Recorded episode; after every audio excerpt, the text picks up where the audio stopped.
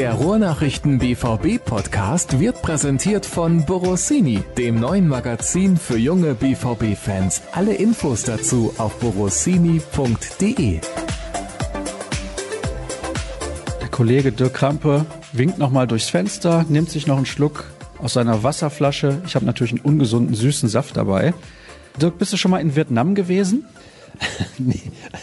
Also aus Europa bin ich erst einmal raus und das war jetzt im Sommer mit Borussia Dortmund. Nee, also Vietnam hört sich sehr exotisch und interessant an. Ich habe auch einen Bekannten, der da war, der da mal eine Fahrradtour gemacht hat, über mehrere Wochen und der war total begeistert, aber ich selber noch nicht.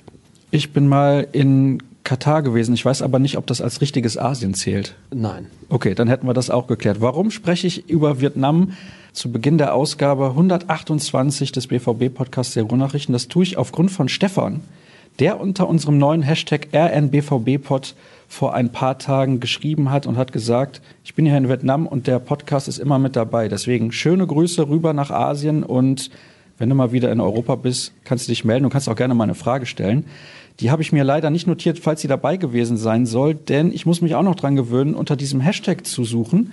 Normalerweise rufe ich ja immer auf und unter meinem Tweet kommentieren die Leute dann und da war auch dieses Mal wieder jede Menge mit dabei, denn wir sprechen ja heute vor allem über das Spiel gegen die Bayern und haben sehr viele Hörerfragen mit dabei. Herr Dirk, wenn man dann so als Journalist ins Stadion geht und weiß, das ist so ein ganz spezielles Spiel, spürt man diese Atmosphäre schon außerhalb, dass die Leute angespannt sind, dass die Leute sich freuen oder ist das eigentlich ein Spiel wie jedes andere, wenn du diesen Weg gehst vom Parkplatz ins Stadion und so weiter? Nee, doch. Ich finde, man spürt es schon. Es gibt das Altersgeschäft und dann gibt es eben besondere Spiele. Das ist Champions League und das sind Duelle gegen Schalke natürlich und immer Duelle gegen Bayern München. Vor allem, weil das auch eingetreten ist, was ich, was ich vorher gehofft hatte, nämlich, dass da nicht nur Topspiel eben draufsteht, sondern auch eins drin war. Das ist ja manchmal bei den Revierderbys leider nicht der Fall. Dann hat man sehr viel Bohai gemacht vorher und das ist dann doch eine relativ fade Angelegenheit.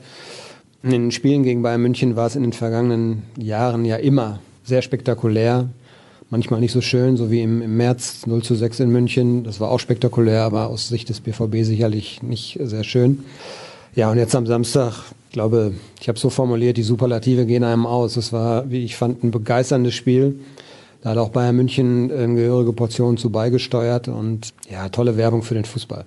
Ich bin aus dem Schwärmen eigentlich fast gar nicht mehr rausgekommen. Am Anfang schon in den ersten 10, 15 Minuten hat man gemerkt, wie intensiv dieses Spiel auch ist. Es gibt immer so Spiele, da plätschert es so vor sich hin in den ersten Minuten. Beide Mannschaften müssen erstmal ins Spiel finden. Und dann gibt's solche Spiele, wo du richtig merkst, beide Mannschaften haben Lust. Die Bayern waren extrem motiviert. Dazu werde ich später in der Sendung noch was sagen, denn da habe ich eine These, die ich dann gerne von dir bewertet haben möchte. Aber das hat von Anfang an Lust gemacht. Es gab eigentlich keine Phase in der gesamten Begegnung, die irgendwie langweilig war. Nee, so war's. Ich habe nach 15 Minuten, wir haben so eine Live-Statistik, da können wir auch sehen, äh, nach 15 Minuten war es, glaube ich, Hochgerechnet sind dann diese 125 Kilometer, die Dortmund am Ende gelaufen ist, auch zusammengekommen. Da habe ich schon gesagt, wow, wenn sie das durchhalten. Und auch die Bayern für sich auch, glaube ich, Rekord aufgestellt. 120 Kilometer waren es, glaube ich, am Ende so viel gelaufen wie noch nie in dieser Saison. Und ja, es war nicht nur intensiv, was dann ja auch Zweikämpfe anbelangt, sondern eben auch viele Chancen, viele richtig gute Chancen auch. Also das Spiel hätte ja auch bequem, glaube ich, 9 zu 6 oder 9 zu 7 oder 9 zu 8 ausgehen können. Also es war Wahnsinn.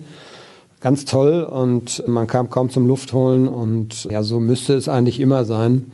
Ja, leider haben auch nicht alle die Qualitäten dieser beiden Mannschaften und beide haben von dieser Qualität, die sie haben, etliches abgerufen, glaube ich. Das war wirklich Werbung für den Fußball. Hat dir dieses Spiel besser gefallen als das Spiel zu Hause gegen Atletico oder das Spiel in Leverkusen oder das Spiel gegen Leipzig? Hast du da auch nochmal einen Niveauunterschied feststellen können? Ja, Atletico war am Ende ja eindeutiger, als es der Spielverlauf so war. Also es war auch umkämpft. Wenn man Leverkusen sich anschaut, habe ich nur am Fernsehen gesehen, da hatte ich frei. Auch zwei Mannschaften, die unheimlich gut nach vorne gespielt haben und eine sehr, sehr starke Leverkusener Mannschaft in der ersten Halbzeit, dann eben Dortmund mit großen Willen. Das war ja so ähnlich wie jetzt am Samstag. Also es gibt noch Nuancen, fand ich, die diese Spiele dann doch eben auch unterscheidbar machen. Und dieses Spiel hatte jetzt so die Qualität Liverpool-BVB, so ohne dass der BVB in Liverpool am Ende so stark war natürlich. Aber da war so ein ähnlich dramatischer Verlauf. Dortmund führte damals ja sehr deutlich, war eigentlich schon in der nächsten Runde und dann hat sich die Heimmannschaft aufgebäumt. Und andersrum war es jetzt am Samstag Bayern München ersten 30 Minuten vor allen Dingen brutal gut. Hatte ich nicht erwartet, habe ich auch der Mannschaft in der derzeitigen Verfassung nicht zugetraut. Da haben sie wirklich viele auch widerlegt, die gesagt haben, diese Mannschaft ist zu alt, diese Mannschaft ist vor allen Dingen nicht harmonisch. Da haben sie als Mannschaft wunderbar funktioniert und haben unheimlich Gas gegeben. Und was den BVB anbetrifft, dass diese Mannschaft natürlich immer in der Lage ist, noch zurückzukommen, dass sie nie aufgibt. Das war, glaube ich, das große Plus auch am Samstag. Ich glaube, die haben schon gespürt, auch zur Pause, verdammt sind die gut. Und Favre hat es ja so formuliert, wir waren sehr froh, dass wir eigentlich nur mit 0 zu 1 in die Pause kamen. Aber er hat eben den, den Spielern in der Pause auch gesagt, das halten die nicht durch. Wir aber können noch zulegen. Und genau so kam es dann auch. Ja, das war auch so mein Gefühl. Die ersten 30 Minuten waren die beiden natürlich sehr stark. Meine Frage ist dann, war es auch ein bisschen Absicht von Lucien Favre, die Bayern kommen zu lassen? In der Intensität vielleicht nicht, aber ich kann mir schon vorstellen, er ist mit der Marschroute ins Spiel gegangen. Lassen wir die Bayern erstmal machen, dann gucken wir mal, dass wir auch Kontersituationen bekommen. Und es gab sehr gute Kontersituationen. Einmal die Chance von Marco Reus relativ früh im Spiel, wo er Tempo rausnimmt und dann ein schwacher Schuss. Und dann gab es noch zwei andere Situationen, wo einmal ein schwaches Abspiel war von Götze schon in der gegnerischen Hälfte und einmal auf der rechten Seite Jaden Sancho, der nicht durchkommt mit dem ersten Kontakt oder dem ersten Dribbling, weil dann wäre er auch völlig blank gewesen, hätte er noch mal querlegen können auf Reus, wenn die Situation sich weiterentwickelt hätte. Aber das glaube ich nicht, dass Lucien Favre hingeht und sagt, wir lassen sie so extrem das Spiel dominieren. Nee, das glaube ich auch nicht. Also wie du schon sagst, dass er so mit der Marschroute auch reingegangen ist, lass die mal den Ball haben und wir versuchen nach Balleroberung unheimlich schnell zu kontern. Das hat man ja dann gleich in der ersten Situation, das war ja glaube ich zweite, dritte Minute, wo Sancho dann eigentlich nur den Kopf hochgeben muss. Das waren vier gegen zwei Überzahl. Und wie du es beschrieben hast, von dieser Situation gab es noch zwei andere in der ersten Halbzeit. Einmal mit Götze, einmal mit Reus, wo dann der Reus zumindest den Abschluss noch hatte, wenn er auch sehr schwach war. Also das war, glaube ich, schon so eine Marschroute, dass man versucht, über diese Konter die Bayern dann eben zu packen. Dass es so eklatant in den Werten zum Beispiel bei Ballbesitz zugunsten der Bayern war. Das war zur Pause annähernd 60 Prozent, 65 Prozent sogar. Äh, das war mit Sicherheit nicht der Plan, weil es hat auch natürlich dazu geführt, dass die Bayern etliche nicht nur Feldvorteile hatte, sondern eben auch gute Chancen hatten. Und das war sicherlich so nicht der Plan. Aber die generelle Taktik sah, glaube ich, schon vor, dass man die Bayern ein bisschen den Ball lassen wollte. Und dass die Bayern sich auch ein bisschen müde spielen? Ja, also ich habe mal so zurück überlegt und es gab in vielen Spielen gab es genau diese gleiche Marschroute. Unheimlich druckvoll zu Anfang, eine frühe Entscheidung versuchen zu erzwingen. Im März hat das geklappt, da stand zur Pause schon 5 zu 0. In vielen anderen Spielen klappt es nicht und es kam immer dann zu der Situation, dass eben der BVB irgendwann das Spiel öffnen konnte, deutlich ausgeglichener gestalten konnte und auch eigene Chancen hatte. Oder eben auch in der Drangphase über die Konter kommen konnte. Und so war es eben auch am Samstag. Ich nehme jetzt mal eine Hörerfrage vorweg. Ich glaube, die ist auch mit dabei. Warum Weigel und Witzel von Anfang an? Da habe ich auch gedacht, puh, das ist mutig. Hätte ich nie im Leben mit gerechnet, weil wir auch in den letzten Wochen im Podcast eigentlich immer wieder gesagt haben, diese Kombination funktioniert nicht. Und dann bringt er diese Kombination ausgerechnet gegen die Bayern. Wir haben ihn das gefragt nachher, der hat sich aber leider Gottes auf diese Diskussion nicht einlassen wollen. Also er hat vielmehr darauf verwiesen, dass Delaney zwei Spiele nacheinander gemacht habe nach einer Verletzung, dass das sehr intensiv gewesen sei für ihn und dass es deshalb nicht möglich gewesen sei, dass er dieses dritte Spiel dann auch noch über diese volle Distanz geht. Auch mit der Erwartung, dass es sehr intensiv werden würde. Ich glaube aber, das steckte vielleicht doch so eine andere Intention dahinter, nämlich einfach Ballkontrolle. Zwei ballsichere Spieler im Mittelfeld, im defensiven Mittelfeld keine leichten Ballverluste im Aufbau. Das war, glaube ich, so der Plan, aber dafür hatte der BVB viel zu selten den Ball. Dadurch ist das Ganze so ein bisschen ins Leere gelaufen. Und was man bei, bei Julian Weigel dann eben leider Gottes auch gesehen hat, ist, dass er einfach im Moment die Wettkampfhärte nicht so hat, weil er eben die Spielpraxis auch nicht besitzt. Er hat wenig gespielt und ich glaube, was da in der ersten Halbzeit auf ihn zugerollt ist, das hat ihn ein bisschen auch überfordert. Und das war im, im defensiven Zentrum, war das natürlich schon ein Problem. Und er hat es dann ja in der Pause korrigiert. Etwas überraschend, wie ich fand, eben nicht mit Delaney. Aber auch vielleicht, weil es eben auch schon 0-1 stand. Und Dahut hat die Einwechslung dann aber durchaus gerechtfertigt. Also er hat deutlich strukturierter gespielt und auch nach vorne deutlich mehr Impulse gegeben, als es William Weigel eben konnte. Inwiefern glaubst du, hat Dahut dann auch davon profitiert, dass die Bayern eben müde waren? Die haben im Moment einen sehr schmalen Kader, die haben einige Spieler verletzt. Und Martinez beispielsweise, von dem ich generell sehr, sehr viel halte, wirkt extrem müde und überspielt. Ja, das war ja generell, glaube ich, auch so ein bisschen der Plan. Wenn man dann mal guckt, will jetzt nicht unbedingt immer aufs Alter gehen, aber da sind natürlich dann doch schon vier, fünf, sechs Spieler, glaube ich, gewesen, die vorne schon eine Drei hatten und gerade so ein Ribery, wobei der dann wieder noch eine Ausnahme war, weil ich fand auch sehr, sehr stark, wie er zum Beispiel in der Verlängerung als letzter Mann das 1 zu 1 hinten gespielt hat, ohne Torwart, weil Neuer vorne war und dann aber den Ball noch nach außen gebracht hat und die Chance dann eingeleitet hat. Aber natürlich sind das Spieler, die irgendwann im, im Verlaufe des Spiels dann ein bisschen auch nachlassen und ich glaube schon, dass der BVB darauf gesetzt hat. Man hat hinterher gesehen, wie Sancho einfach unwiderstehlich in den Dribblings. Ich würde jetzt nicht unbedingt sagen, dass er davon profitiert hat, dass Hummels jetzt erkältet war. Das hätte auch wahrscheinlich ansonsten ähnlich ausgesehen im Sprintduell. Spricht auch nicht unbedingt gegen Hummels, weil einfach Sancho gnadenlos schnell ist. Aber natürlich war das schon so ein, so ein Punkt, wo Favre gedacht hat, wenn ich dann frische Kräfte bringe und die Bayern lassen sukzessive ein bisschen nach, dann kriegen wir da auf jeden Fall einen Vorteil. Und ja, so ist es dann ja auch gekommen. Aber du musst schon zugeben, du hast auch mit Delaney für Weigel zur Halbzeit gerechnet. Ja, ja, wir waren überrascht. Ich kann auch, ja, ich kann die Argumentation auch nicht ganz nachvollziehen. Ich glaube schon, Delaney hätte auch gerne gespielt von Anfang an. Und wenn man ihm dann keine 90 Minuten zutraut, dann ist die Frage, ob man nicht 60 Minuten mit ihm profitieren sollte und dann vielleicht was ändert. Er hat sich jetzt anders entschieden und er hat es dann in der Pause korrigiert und es hat dann wieder mal gut funktioniert. Wieder eine Umstellung von Lucien Favre, die was gebracht hat. Das zieht sich wie ein roter Faden durch die ganze Saison. Irgendwann im Spiel weiß er ganz genau, wo er ansetzen muss und in der Regel klappt das dann auch. Ja, das ist so. Ich habe letztens, glaube ich, auch schon mal erzählt, man kann natürlich die Frage stellen, warum muss er immer so reagieren in der Pause? Also man kann das von der anderen Seite auch mal aufziehen. War die Überlegung mit Weigel nicht doch auch ein bisschen zu riskant? Aber es ist natürlich schon eine Qualität auch des Trainers, dann zu erkennen in so einem hektischen Spiel, da und da hapert's. Klar ist eine Aufgabe, aber trotzdem ist es eine Qualität und dann auch die richtige Entscheidung zu treffen. Ja, und das ist jetzt schon zum wiederholten Male passiert, von daher auch kein Zufall.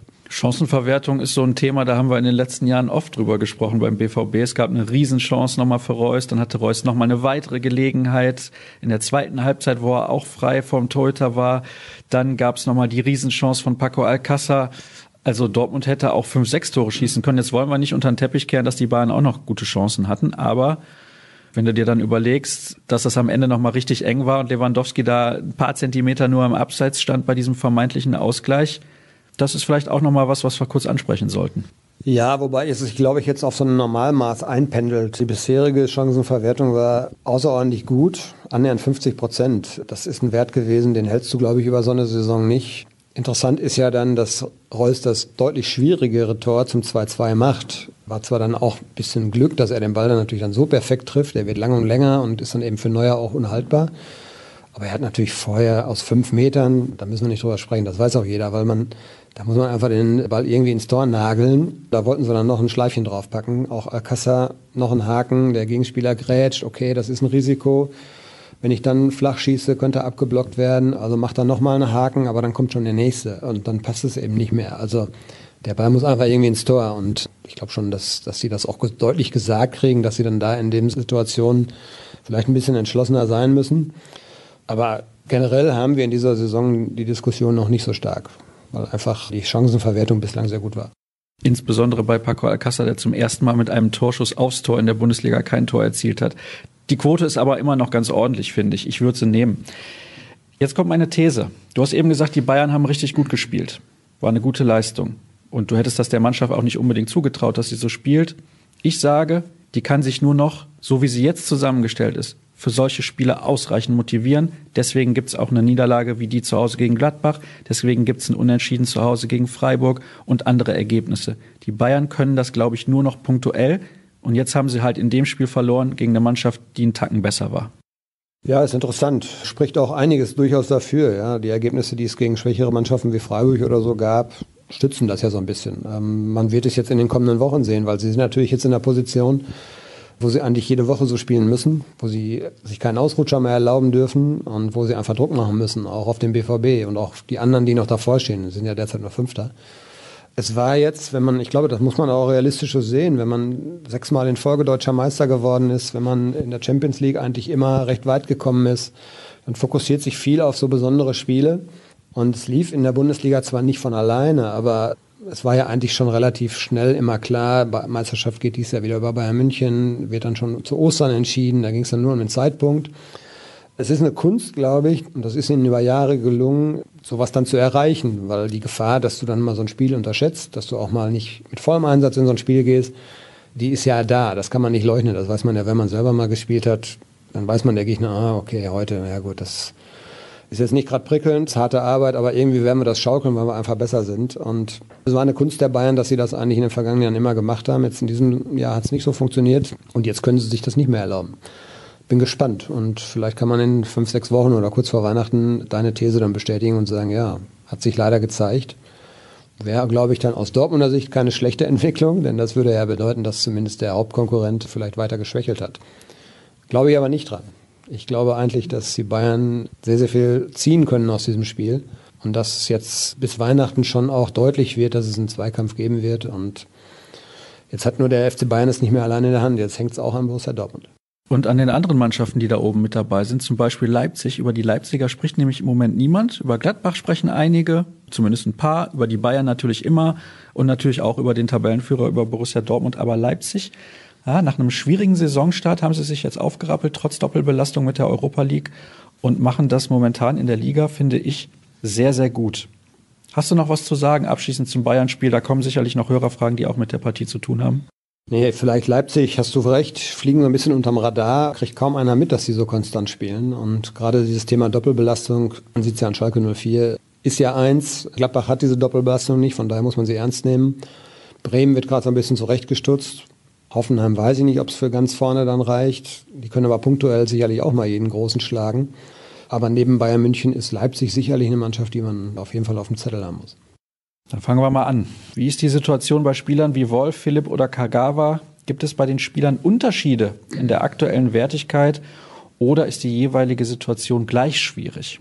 Ja, rein von, rein von den Fakten ist sie gleich schwierig. Wenn man sieht, dass jetzt ein Philipp nicht im Kader gestanden hat. Kagawa ist sicherlich das markanteste Beispiel. Allerdings kam er äh, aus einer Verletzung, hat dann ja sogar einmal auch von Anfang an gespielt. Ich weiß gar nicht, welches Spiel das war. War dann wieder angeschlagen. Das ist natürlich dann für so einen Spieler, der darum kämpfen muss, dass er eben dranbleibt, dass er seine Chance kriegt, dann auch doppelt bitter. Und Kagawa hat ja sogar zuletzt in der U23 gespielt, zeigt für mich, der will auch Spielpraxis kriegen, der will Wettkampfwerte kriegen. Aber das sind natürlich Spieler, die jetzt gerade aktuell, gerade weil es offensiv natürlich viele, viele Varianten gibt, die Favre da nutzen kann, die im Moment ein bisschen hinten dran sind. Und wo man auch fragen muss, für dieses Hochgeschwindigkeitsspiel, was Borussia Dortmund spielen kann, für dieses technisch gute Kombinationsspiel und Aufbauspiel haben sie dann die Qualitäten. Kagawa hat sie. Wolf ist ein bisschen anderer Typ. Weiß nicht, ob es gar für ganz oben dann reicht in diesen ganz Top-Spielen, ob das vielleicht so ist, dass er da nicht ganz mithalten kann. Der Philipp hat jetzt ein bisschen das Problem, dass Mario Götze sich ein bisschen wieder in den Vordergrund gespielt hat, gerade eben also als Backup für Alcázar und da ganz gute Spiele gemacht hat. Aber es zeigt eigentlich nur, der Kader ist riesengroß und qualitativ eben so gut bestückt, dass es immer wieder diese Härtefälle geben wird. Und es gibt in dem Bereich ja jetzt auch gerade nicht so ganz viele Verletzungen. Das muss man auch, erwähnen. Bei Wolf hätte ich dann auch eine Nachfrage. Und zwar ist es ja so, dass zuletzt Jeremy Toljan sogar mal wieder im Kader war, als es die Probleme auf der Außenverteidigerposition gab. Kannst du dir Marius Wolf als Rechtsverteidiger vorstellen dauerhaft oder glaubst du, das ist so gar keine Option? Nicht jetzt kurzfristig vielleicht, aber dass man sich überlegt, ja, wir haben den ja nicht geholt, weil er gar nicht kicken kann. Gucken wir mal, was mit ihm möglich ist, wenn wir ihn auf einer Position einsetzen, wo er sicherlich auch Stärken hat, im Defensivbereich, in der Einsatzbereitschaft, in der Leidenschaft, die er auch auf den Platz bringt. Das könnte eventuell eine Position für ihn werden. Ja, ich habe das gelesen und fand die These auch gar nicht so unspannend und uninteressant. Ich glaube nur nicht, dass Favre das während einer Saison testet. Glaube ich nicht. Weil dafür ist der Tagesbetrieb einfach, sowas dauert dann wahrscheinlich auch. Ja, ich weiß nicht, wie es bei Piszczek damals war zum Beispiel, da war früher auch Stürmer, da kam ja der Vergleich.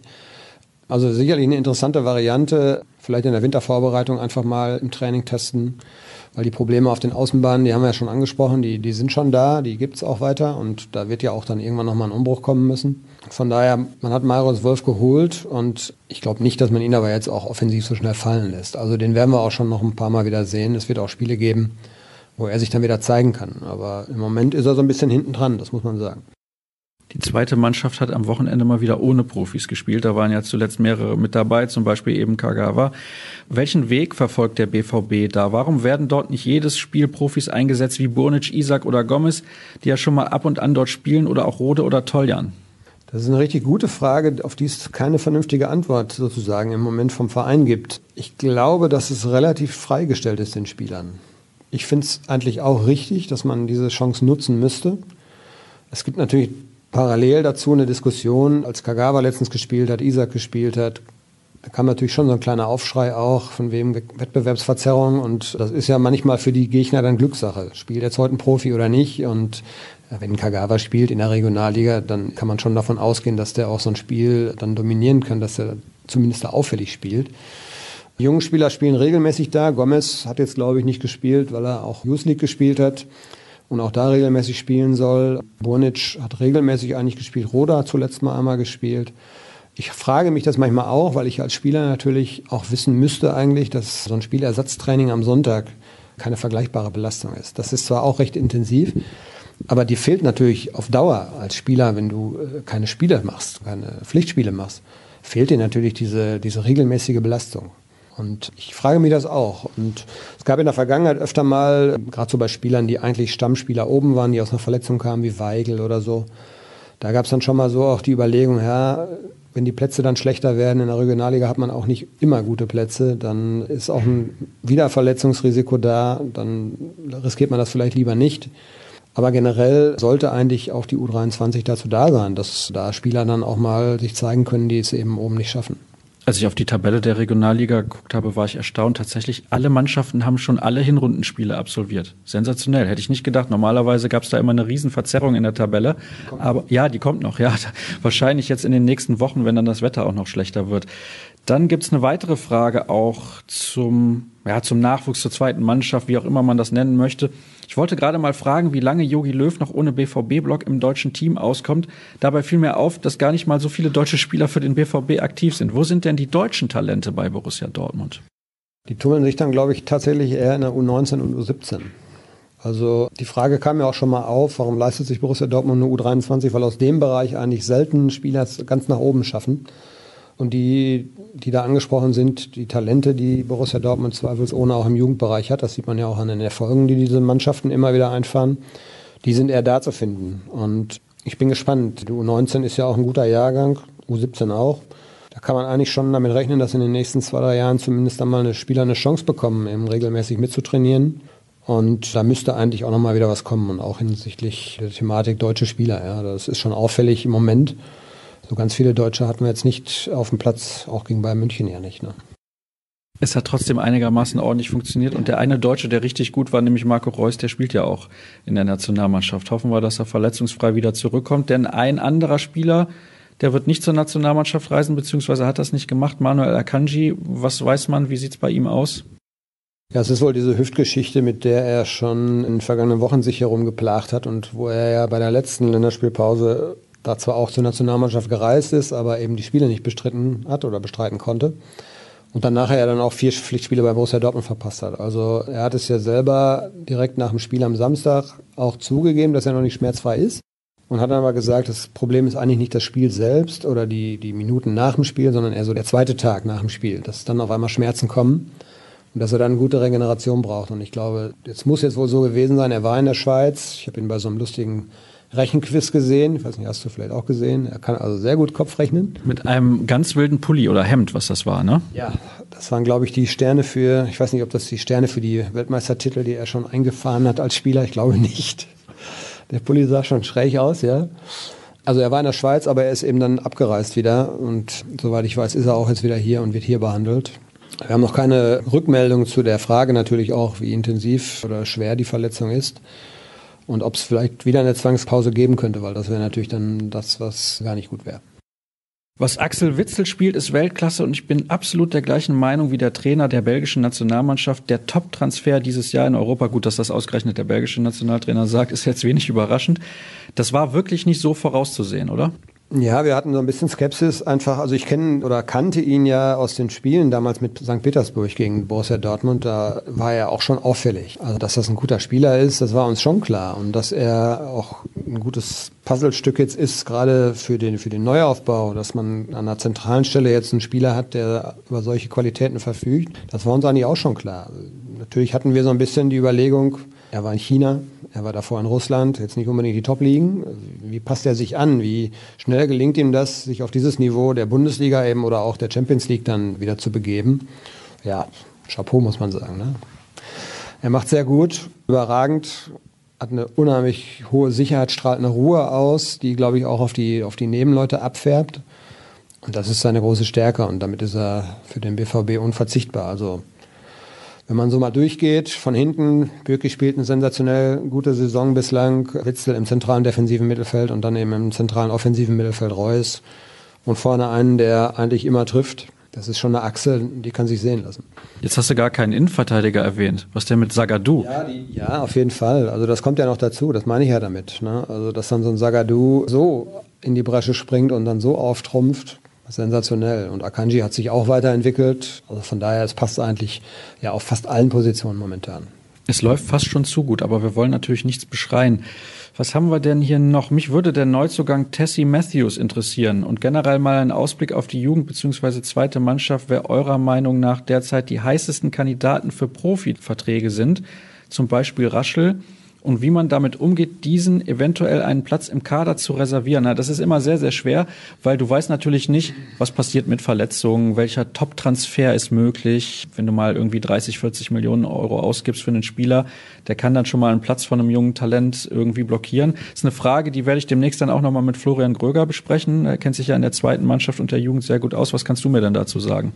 Also aktuell aus der zweiten, glaube ich, wird es schwierig. Wäre mir jetzt neu, aber ich sehe, da hast du recht, die Spiele zu selten bzw. gar nicht. Das gleiche gilt eigentlich fast schon für U19 und U17. Es gibt dort einige richtig gute Spieler, die dann auch immer wieder auftauchen auf dem Radar, wo man einfach weiß, wenn die Zeit dann kommt, dann werden die auch, also da werden die schon einen Platz finden für die und seriös beurteilen kann ich das aber nicht. Da müsstest du dann wirklich tatsächlich mal mit Flo sprechen. Ob der das seriös beurteilen kann? Ja gut, hast du auch wieder recht. Ja, vielleicht dann mit unserem U19-Beauftragten sozusagen. Was macht ihr so den ganzen Tag während der Länderspielpause, schreibt René. Ich hasse es. Ja, ich liege gerade auf dem Sofa, das können die Leute nicht sehen. Nee, Quatsch. Nein, für uns geht das ganz normal weiter. Wir produzieren ja auch in der Länderspielpause ganz normalen Content rund um Borussia Dortmund und das wird nicht weniger dadurch, dass Pause ist. Es gibt Freitag schon wieder ein Testspiel. Morgen habe ich einen schönen Termin, freue ich mich drauf mit Teddy de Beer. Und da hat man dann mal Zeit für solche Geschichten. Wenn natürlich englische Wochen sind oder so, dann ist es noch deutlich hektischer. Also man hat viel Bürozeit, wo man dann aber auch mal in Ruhe überlegen kann, was, was können wir mal machen an schönen Geschichten. Und das wird dann ab übernächste Woche erst wieder anders. Also wir kommen schon klar, also muss man sagen. Wir haben jetzt nicht, es ist nicht irgendwie so, dass wir jetzt zwei Wochen Urlaub haben. Und ich habe Glück, ich bin ja sehr im Handball mit dabei im Handball ist nie Länderspielpause, wenn im Fußball Länderspielpause ist. Also besser könnte es eigentlich fast gar nicht laufen für mich. Immer was Interessantes, was man verfolgen kann. Kannst natürlich Teddy mal fragen, wie er zum Spitznamen gekommen ist. Nee, Spaß beiseite. Ich glaube, die Frage hat er schon so oft gehört. Bleiben wir zumindest halbwegs seriös. Was haben wir denn hier noch? Ich glaube, diese eine Frage von Pierre, die haben wir schon eben beantwortet, als wir über das Bayern-Spiel gesprochen haben. Da ging es nämlich um die eher passiven ersten 25 Minuten, ob das Taktik war oder nicht. Und hier, Seite 2. Wie sieht es aus mit der Situation von Pulisic? Momentan steckt er in einem Formtief und sollte somit, solange er ein wenig mitdenkt, nicht nach England gehen. Formtief natürlich nur eine Momentaufnahme, aber hätte der BVB eine Chance auf eine Verlängerung. Wenn er so spielt wie momentan, da bin ich ganz ehrlich, ist das kein Spieler, den man unbedingt halten muss, auf Teufel komm raus. Das ist die Frage, die sich stellt. Aber er hat natürlich auch schon gezeigt, dass das jetzt nicht so der Maßstab ist, wie er so jeden Tag unterwegs ist. Also er ist im Moment sicherlich nicht in einer besonders guten Form. Er war auch verletzt. Ich weiß nicht, ob das damit zusammenhängt. Vielleicht versucht er es gerade so ein bisschen auch zu zwingen, weil er natürlich weiß, dass die Konkurrenz sehr groß ist. Brun Larsen hat sich in den Vordergrund gespielt, Jaden Sancho verzaubert alle, also da kriegt natürlich ein Christian Pulisic kriegt das auch mit und vielleicht will er dann in diesen Spielen, wenn er dann Einsätze bekommt, zu viel. Aber du hast vollkommen recht, im Moment eilt das jetzt nicht und sein Vertrag läuft ja nicht im nächsten Sommer aus. Von daher kann man, glaube ich, auch die Situation einfach mal abwarten. Ne? Und ob er jetzt gut genug ist für England, glaube ich, sollte man an dieser, an dieser kleinen Formkrise, die er jetzt gerade hat, nicht festmachen. Also da wird sich die Meinung von Jürgen Klopp und wem auch immer auch, glaube ich, nicht ändern, bloß weil er jetzt mal ein kleines Tief hat. Ja, zur Kombi Witzel-Weigel haben wir eben schon mal was gesagt. Wird der BVB Herbstmeister? Ja, es sind noch sechs Spiele und ich würde jetzt mal sagen, ja, weil ich diesen großen Einbruch nicht sehe. Sieben Punkte auf Bayern München, es sind vier auf Borussia München-Gladbach, glaube ich. Es kommen noch einige knackige Spiele. Die meisten hat man allerdings zu Hause. Gut, das Revier-Derby ist immer eine offene Geschichte, ist ja dann auch auf Schalke. Ansonsten hat man zu Hause noch Gladbach, man hat zu Hause noch Bremen, Und von daher hat man auch viel in der eigenen Hand. Es sind tatsächlich vier auf Gladbach, fünf auf Leipzig, sieben auf Frankfurt und München. Ja, da müsste man sich ja mal überlegen, in sechs Spielen sieben Punkte oder zumindest vier Punkte. Das ist natürlich klar, ist natürlich möglich. Dortmund spielt jetzt in Mainz, hat dann, glaube ich, Freiburg. Ja, also ich glaube schon, dass wir mit dem Herbstmeister BVB rechnen können. Ja. Also ich behaupte mal, in Mainz ist man auf jeden Fall klarer Favorit. Zu Hause gegen Freiburg ist man klarer Favorit. Schlägt man dann noch Borussia Mönchengladbach, sollte es auf jeden Fall reichen mit der Herbstmeisterschaft. Ist beim BVB ein wenig die Luft raus, zumindest in den ersten 25 Minuten, oder ist das die Taktik von Favre? Wollen wir das nochmal beantworten oder haben wir da eben schon genug zu gesagt? Ich glaube, wir haben es ja eigentlich schon beantwortet. Also es war nicht geplant, dass es so extrem in die eine Richtung geht. Hat aber auch mit den Bayern zu tun gehabt, die unglaublich Gas gegeben haben. Und Luft raus würde ja bedeuten, dass es hinten raus ein Problem geben könnte. Da hat Dortmund ja nochmal richtig gezeigt, was sie drauf haben. Also konditionell gibt es kein Problem und es ist, glaube ich, eher so eine taktische Geschichte, dass man am Anfang des Spiels nicht gleich sein ganzes Pulver verschießt und vielleicht auch mal guckt, wie der Gegner überhaupt es versucht anzugehen und darauf dann reagiert. Wird der BVB auf dem hohen Niveau weiterspielen können? Du hast gerade gesagt, du siehst einen Einbruch nicht kommen. Das heißt aber nicht, dass man weiter auf einem hohen Niveau spielt. Ja, es gab ja, wir haben ja das Spielglück auch schon angesprochen, mehrfach. Es gab ja durchaus auch Partien, wo die Leistung zumindest jetzt nicht durchgängig so herausragend gut war, wo man sich auch manchmal quälen musste und wo man manchmal einfach auch Glück hatte. Also ich sehe jetzt nicht, dass es einen dramatischen Leistungseinbruch gibt, aber es werden sicherlich auch Spiele kommen, die dann eben am Ende vielleicht nicht zugunsten von Borussia Dortmund ausgehen. Es bleibt spannend. Also ich glaube, müssen wir jetzt nicht am 11. Spieltag über Meisterschaftschancen reden. Es kommen noch 23 Spiele. Da kann in jeder Partie kann viel passieren. Auch in Mainz kann viel passieren. Die erwischen einen guten Tag, der BVB vielleicht mal einen schlechten. Und schon gewinnt man da auf einmal nicht. Das ist zwar nicht gerade richtig wahrscheinlich, aber es ist anderen Mannschaften schon passiert und kann auch Dortmund passieren. Wie sehr kann Favre die Mannschaft denn noch weiterentwickeln? Da sie sehr jung ist, glaube ich, gibt es da noch etliches an Potenzial. Und das betrifft dann gerade so diese Spieler wie Sancho, die absolute Highlights setzen, aber die auch manchmal ja, Tage haben, wo sie nicht so gut funktionieren. Sancho ist ein super Beispiel auch, was zum Beispiel Defensivarbeit angeht. Wir haben am Montag eine Grafik drin gehabt, die befasste sich mit Marco Reus. Da konnte man mal sehen, wo Marco Reus sich auf dem Platz bewegt hat im Vergleich zu Robert Lewandowski. Und da war erkennbar, Reus macht unheimlich viel auch nach hinten mit, Lewandowski nicht so viel. Und Sancho hat zum Beispiel noch absolute Defizite, was sein Verteidigungsverhalten angeht. Also er ist taktisch, glaube ich, da noch nicht ausgereift. Er hat auch körperlich noch einige Defizite, kann da auch unheimlich zulegen und das gilt für andere Spieler auch. Also wenn man so eine junge Mannschaft hat, dann kann man in ganz vielen Bereichen noch zulegen und da hat Fabre sicherlich, er sieht ja jedes Mal, sagt er ja dann immer, wir haben noch viel Arbeit peu à peu. Das ist eine seiner Lieblingsformulierungen, was das angeht. Ne? Also Schritt für Schritt weiter dann in der Entwicklung. Jetzt hast du gerade gesagt, Sancho könnte noch ein bisschen zulegen körperlich. Ich erinnere mich an einen Spieler, der körperlich auch zugelegt hat. Mario Götze. Der hat seine ganze Spritzigkeit ein bisschen verloren dadurch.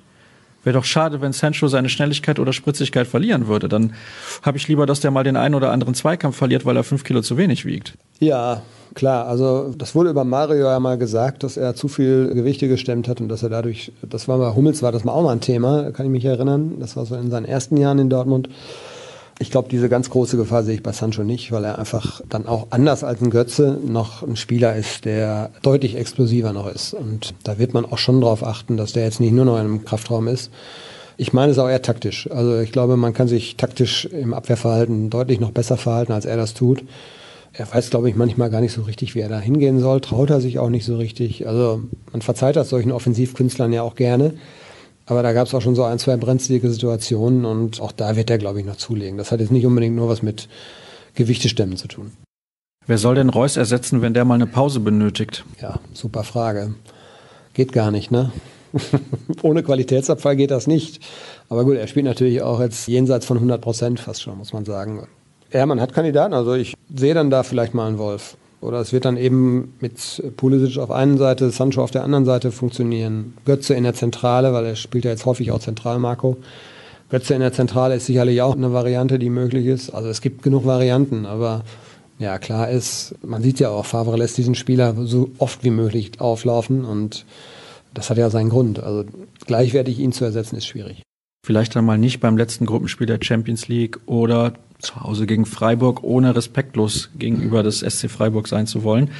Was haben wir denn hier noch ein bisschen? Was haben wir noch? Aha. Ich weiß, es ist der BVB-Podcast, aber die Passivität der Bayern nach ihrer Führung ist für mich schwer zu erklären und sorgte dafür, dass der BVB besser ins Spiel kam. Vielleicht eine kurze Meinung von euch zu diesem Thema. Ja, wir haben es angedeutet. Zum einen konnten sie das hohe Tempo nicht mehr halten. Das wäre wirklich allerdings auch unmenschlich gewesen. Sie haben wirklich alles auf diese ersten 30 Minuten gesetzt, Dortmund da zu überraschen. Das ist ihnen gelungen. Sie haben nur zu wenig Kapital rausgeschlagen. Zum anderen hat natürlich der BVB auch reagiert. Diese zu große Passivität, die man der Mannschaft auch vielleicht vorwerfen kann in der ersten Halbzeit, die war eben nach der Pause nicht mehr erkennbar. Und dann war es automatisch schwieriger, dieses dominante Spiel durchzudrücken. Dann gab es dazu ein paar Unkonzentriertheiten, vielleicht eben aufgrund auch von nachlassender Kondition. Und da gab es dann ja ein paar haarsträubende Fehler auch, einmal von Hummels kann ich mich erinnern. Und ja, also in der Summe führt das eben dann dazu, die eine Mannschaft lässt ein bisschen nach, die andere steigert sich deutlich. Schon ist das eine offene Geschichte. Wir haben zum Abschluss noch was Kritisches wenn wir denn was Kritisches finden im Moment beim BVB. Die Ecke in der bereits verlängerten Nachspielzeit der ersten Hälfte gegen Atletico kurz auszuführen, Schiri pfiff dann zur Halbzeit, und nicht direkt reinzuflanken, war schon recht dämlich. Fehlt den Jungs manchmal noch die nötige Cleverness. Okay. Kann man vielleicht dann so sagen, ja. Also im Pokalspiel gegen Union Berlin bei einer 2 zu 1 Führung das Spiel schnell machen zu wollen in der Nachspielzeit und einen Abwurf auf einen gedeckten Mann zu machen, Ball kommt postwendend zurück und man kassiert das Gegentor zum 2 zu 2, war auch nicht gerade toll. Das war aber ein Spieler, also Marvin Hitz, der eigentlich erfahren genug ist. Kommt immer wieder mal vor. Aber ich glaube, wenn wir darüber meckern, ausschließlich darüber meckern können, dann geht es uns doch allen ganz gut. Also ja, viel mehr habe ich nicht eigentlich was man kritisieren könnte. Dann haben wir hoffentlich gleich das Mittagessen nicht zu kritisieren. Wir machen jetzt Schluss für heute.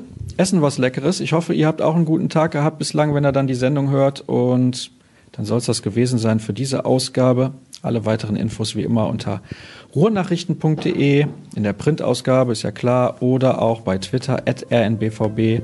Dirk und mich findet ihr dort unter at Dirk Rampe und at Sascha Staat. Dann war's das für diese Woche. Nächste Woche sind wir wieder für euch da. Bis dann. Tschüss.